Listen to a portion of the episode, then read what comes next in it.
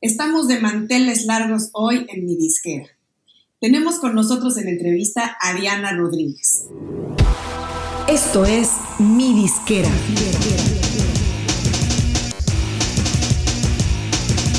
Mi Disquera, donde tu música es tu negocio. Diana Rodríguez tiene una trayectoria de más de 28 años en la música. La revista Billboard la incluyó en el 2010 en su lista de las mujeres más poderosas de la industria y encabeza siempre todas las convenciones y eventos relevantes tanto en Latinoamérica como en Estados Unidos. Su carrera empezó en el mundo corporativo hace más de 20 años trabajando para Polygram y luego trabajó para Universal Music y EMI Music. Después, tomando el camino independiente hace más de 10 años, funda Criteria Entertainment, agencia de marketing, management, promoción y branding que cuenta con oficinas en Los Ángeles, en Colombia y en México. Y en 2015 funda también su propio sello Mercado Negro, que es una incubadora de talento de rock alternativo, urbano, fusión y demás. Pero también es manager de artistas de la talla de Francisca Valenzuela, Diamante Eléctrico, Flor de Toloache y co-manager de Draco Rosa. Bueno, esto es un poquito de las cosas que Diana ha hecho y ha logrado en su carrera. Diana, bienvenida a mi disquera una vez más. Gracias, gracias por la invitación y por esa presentación tan bonita. Genial, pues entremos en materia. Me, me, gustaría empezar comentando, bueno, tú empezaste tu carrera como promotora de radio en Colombia, en tu país natal. Era una época en la que prácticamente no había mujeres en la industria y menos en el rol de promotora. ¿Cómo ves que han cambiado las cosas en todos estos años para la mujer no solo como ejecutiva en la música, sino también para las artistas mujeres?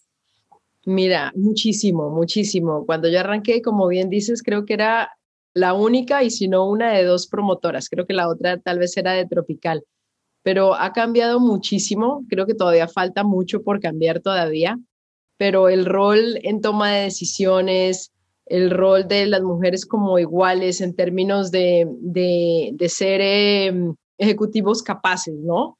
También con los hombres es increíble. Y hay, hay una cantidad de, digamos que, de mujeres y de, y de puestos y de roles que no solamente han ido creciendo como el de promotor, sino además todos los que van alrededor, que hacen que, que exista una cama de talento cada vez más grande en las disqueras para las mujeres y también como artistas, ¿no? Porque no solamente es de promotor artista, sino de ingenieras, de programadoras de radio, ¿no? De AIRs, o sea, sobre todo puestos de toma de decisión que ayudan muchísimo a que la industria crezca y claramente las mujeres también.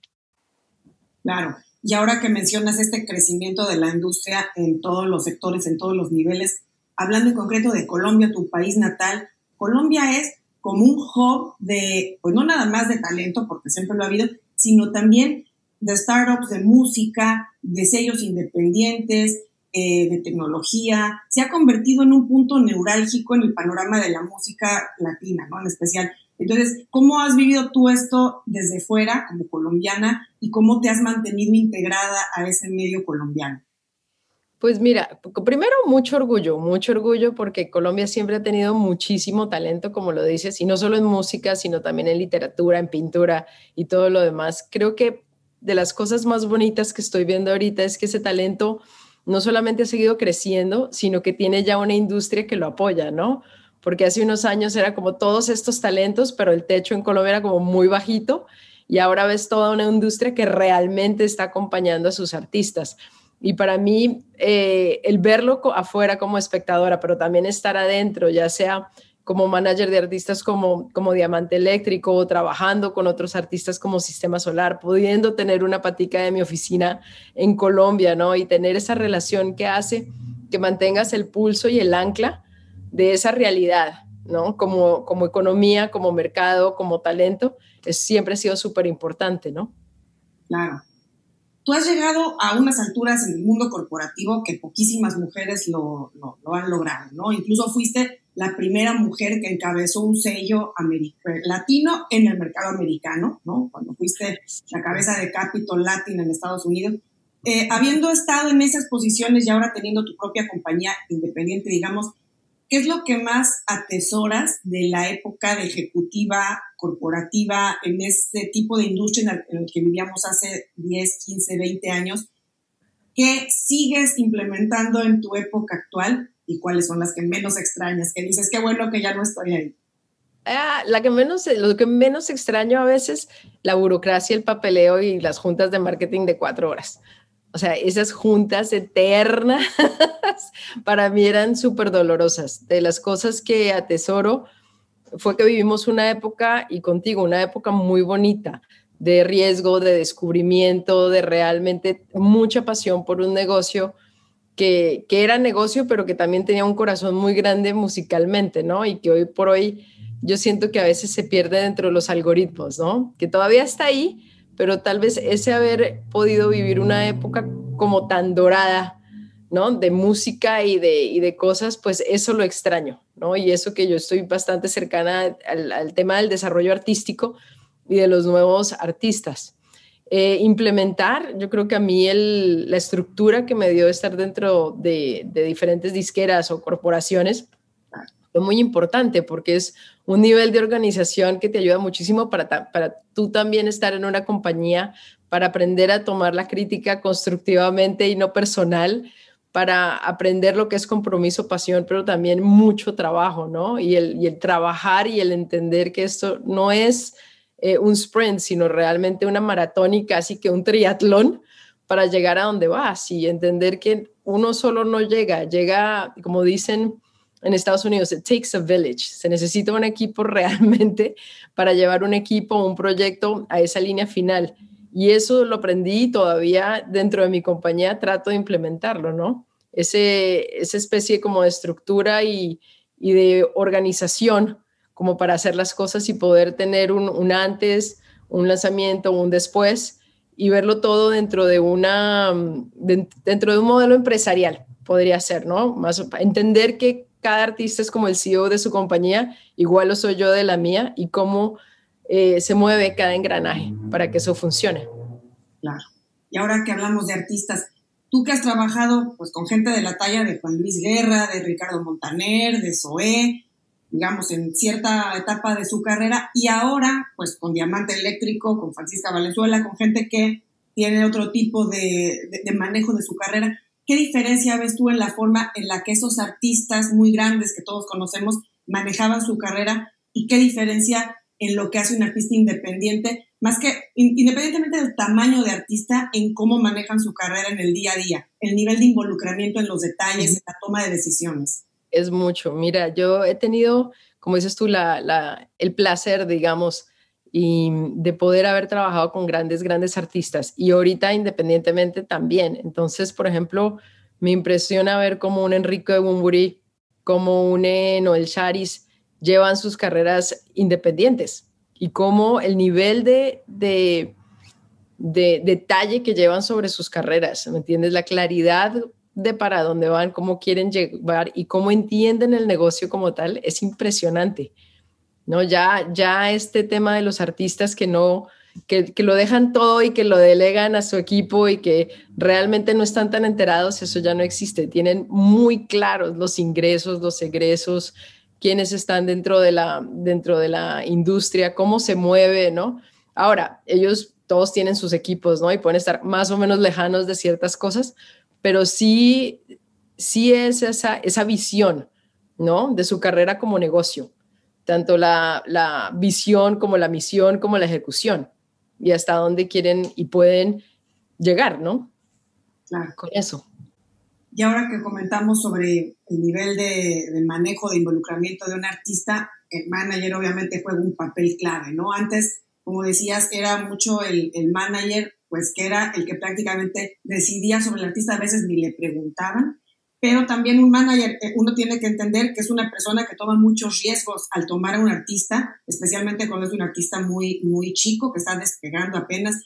Entonces, tú que has trabajado con los managers más grandes y que tú eres manager también y que te ha tocado eh, tomar un artista desde pequeño y, y crecerlo, ¿cuáles crees que son las cualidades principales que debe tener un artista eh, para que un manager se fije en él y, eh, y que el manager debe tener para ayudar al artista a llegar al siguiente nivel. Wow.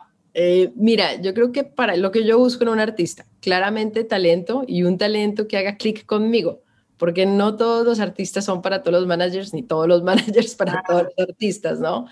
Lo segundo es un compromiso de trabajo brutal, porque yo puedo entregar el 200% de, de mi trabajo y dejarlo en la cancha, pero si el artista no está a la par mío, pues no pasa nada. Igual de la otra manera, ¿no?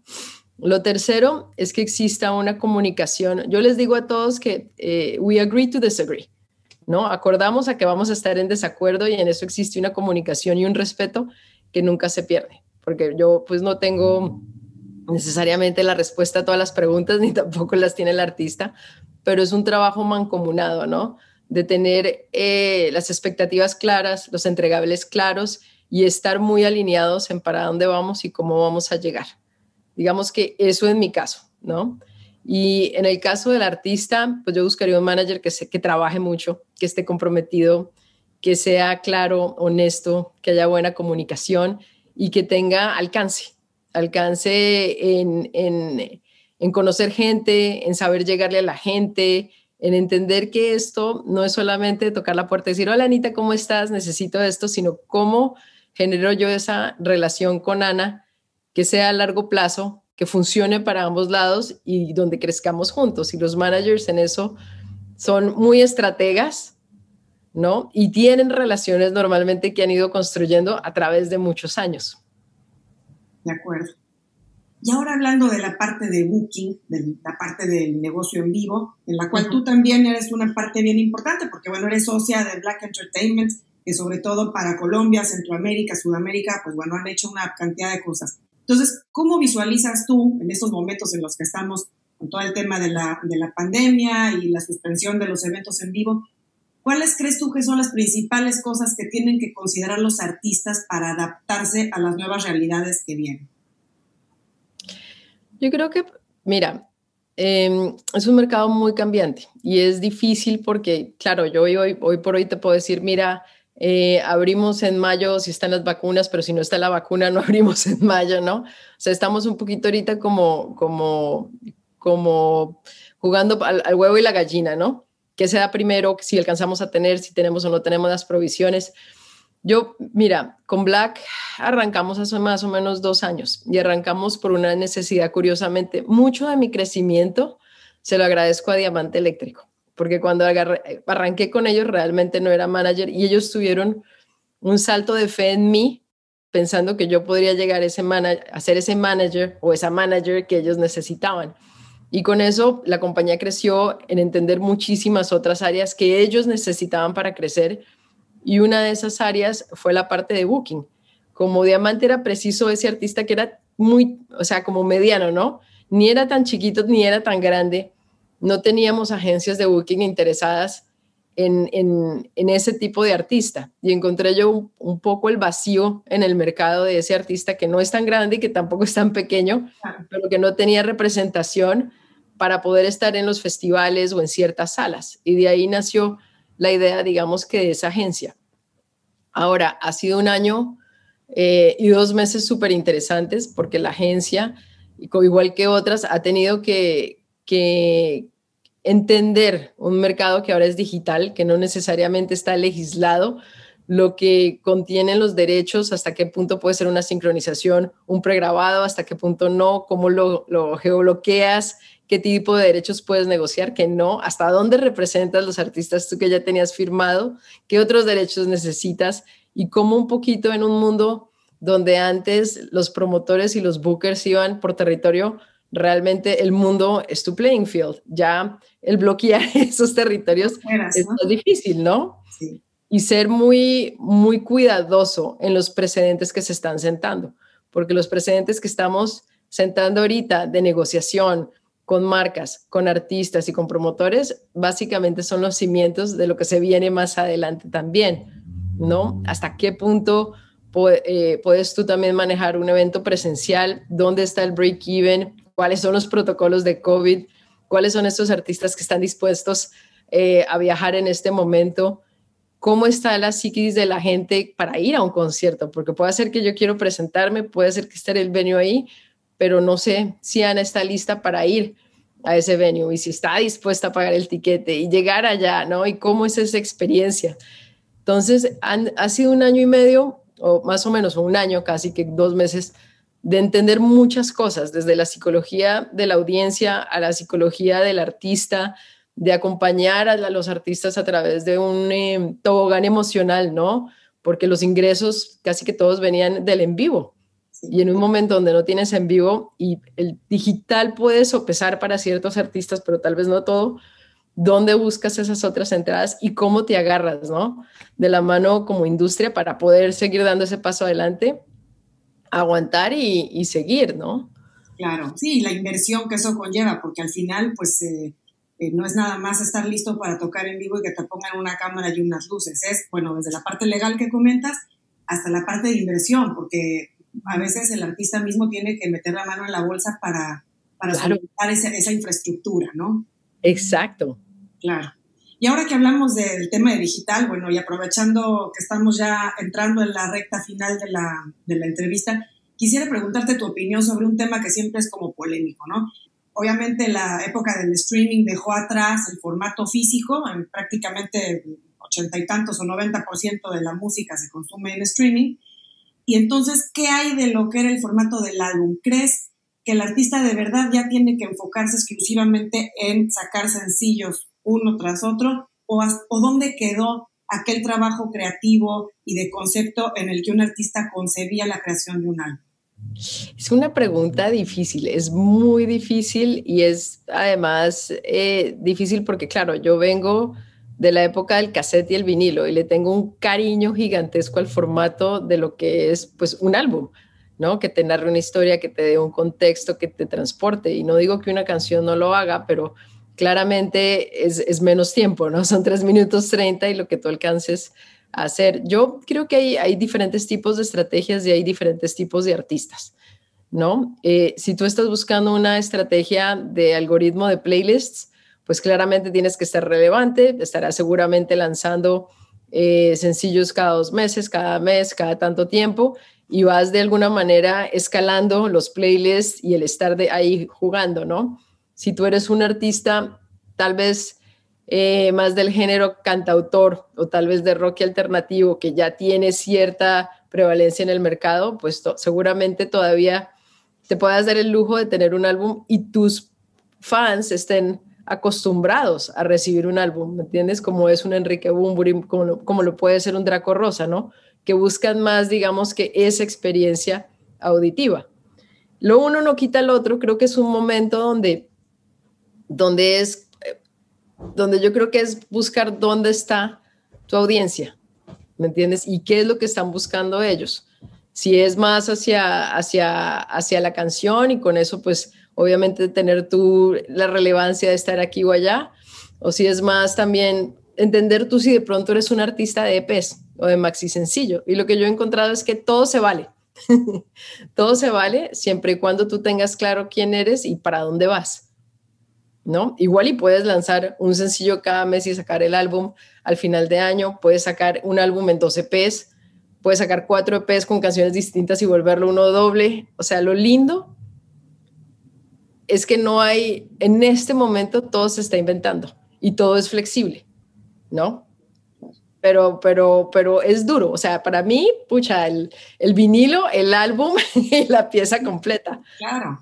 ¿no? Y eso es lo que a mí me encanta y a mí me encanta poner el disco completo, sea por Spotify o por Apple o en mi vinilo o donde fuera. No me gusta eso estar saltando canciones a menos que esté escuchando radio. Y me he dado cuenta que la radio para mí tiene un, un componente también de nostalgia. Me gusta que esa persona me esté hablando y que me esté contando la historia o que me esté acompañando. ¿no? Entonces yo, yo en el carro solo escucho radio y me encanta esa experiencia de tener la radio puesta y la ventana abajo y que me estén hablando de canciones y todo eso me parece lindísimo como descubrimiento.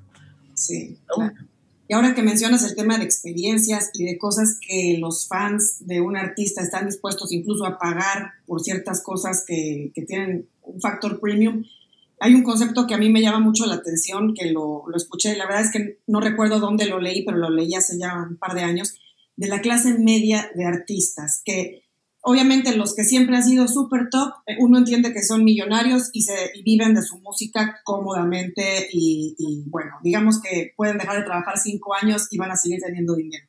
Y luego, bueno, pues por supuesto que están los que están empezando y tienen que completar eh, su ingreso de otro tipo de trabajos. Pero había una clase media en la época de, de los discos físicos y de las giras y tal, en la que los artistas de cierto tamaño podían vivir de su música bien a lo mejor un artista que vendía 20 mil discos, 20 mil copias, tenía cierto número de giras, pues no era millonario, tenía que trabajar constantemente. En tu opinión, todavía en esta época digital en la que la gente pues oye su música digitalmente y que cada vez hay menos público que recurre a formato físico y demás, ¿crees tú que es viable que los artistas nuevos puedan pensar en vivir de su música en cierto nivel de estatura? Sí, Sí, pero creo que va a tomar más tiempo. ¿Me entiendes? Porque la democracia del Internet es fantástico en que todos tenemos el alcance, pero hace que exista más ruido y cortar a través de ese ruido toma más tiempo. Entonces yo eh, considero que yo trabajo con varios artistas que son de esa, digamos que clase, que, que todavía no son ni superestrellas, pero ya no son chiquitos, sea un diamante, sea una flor de toloache, ¿no? Y es interesante ver cómo y, te doy un ejemplo, Flor de Toloache eh, gira, giraba en tiempos normales más o menos 150 shows al año. Wow. Viven única y exclusivamente de la música, ¿verdad? El año pasado fue una gran lección de cómo reinventarnos a través de Patreon, cómo hacer los conciertos digitales, cómo mejor monetizar ciertas otras cosas, cómo realmente, y, les digo a mi equipo, como les digo a mis artistas, una cosa que la pandemia trajo fue una clase forzada de tecnología para todos, en todos los apps, con todos los conceptos, ¿no? Y cómo entrarle de pronto un poco más al sync and licensing, cómo poder estar más cercanos de otras colaboraciones que nos trajeran otras cosas, cómo poder hacer eh, música para seriados, ¿no? Entonces viven todavía de la música, pero el portafolio de servicios creció, ¿no? Y, gracias a Dios todavía pueden vivir de eso. Yo sé que ha sido muy difícil para todo el mundo y no aplica para todo el mundo, pero creo que sí, pero toma más esfuerzo. Creo que toma el triple del esfuerzo para tener el tercio de los ingresos. Pero yo creo que me parece súper importante y sí me, me gusta que hayas dicho esto porque es, es, bien importante que la gente tenga este mensaje optimista de que se puede seguir haciendo. No, sí se puede. Y hay un ejemplo de, un artista, de pronto no tan, más hacia arribita, pero, pero que me sorprendió mucho y es el de Noel Charis, de, Sin Bandera, ¿no? Y él, como su carrera solista, eh, es una de las personas que más conocía yo que giraba y giraba muy bien y todo lo demás. Caiga la pandemia y por primera vez tiene el, el espacio en su casa o en su oficina de revisar sus statements lo que le está entrando por lo uno, lo que le entra por lo otro, y dice, pero oh, oh Jesús mío, ¿qué pasa si, si no vuelvo a girar? Se me, se me cae, se me cae todo esto. Entonces, ¿qué me invento? Y él armó su propia plataforma, casi que al estilo Patreon, ¿no? Tiene su propio servicio de suscripción, todos sus conciertos los hace en su plataforma, vende todo su merch a través de la plataforma, no exclusivamente, pero lo tiene todo concentrado y ya tiene sus fans que pagan por contenido, por suscripción, que quieren estar dentro de ese universo y que ya generan, ¿me entiendes?, cierta estabilidad para él. Y eso es un bonito caso de pandemia, ¿no? De cómo me siento yo, revalúo absolutamente todo y digo, ok, es hora de reinventarme y por dónde le voy a hacer, ¿no? Claro, mientras no nos falte creatividad y ganas de hacer las cosas, yo creo que que uno se las arregla, ¿no? Y bueno, pues eh, este, este ejemplo me encantó, pero también preguntarte si hay algún otro consejo o recomendación final que le quieras dejar a la comunidad de artistas independientes o sus equipos que colaboran con ellos. Mira, yo creo que tú lo acabas de decir y es el conocimiento es poder, sea por Google o por un tercero o por la disquera o por lo que fuera, pero el entender dónde estás, para dónde vas, cuáles son tus assets, cómo te puedes mover y realmente tener el compromiso para hacerlo, porque lo que te decía, esto es una carrera y lo fue hace 29 años y lo sigue siendo hoy, de tiempo, de compromiso y de paciencia. Y si uno tiene el tiempo, el compromiso y la paciencia, llega. Eso sí te lo aseguro. pues me encanta cerrar en la nota optimista. Te agradezco muchísimo, te agradecemos la charla de hoy, Diana. Y bueno, pues nos vemos muy pronto, esperemos que en persona. Claro que sí, con un abrazo, con mucho cuidado, pero con un abrazo. Gracias, Diana. A ti, a ti, Anita.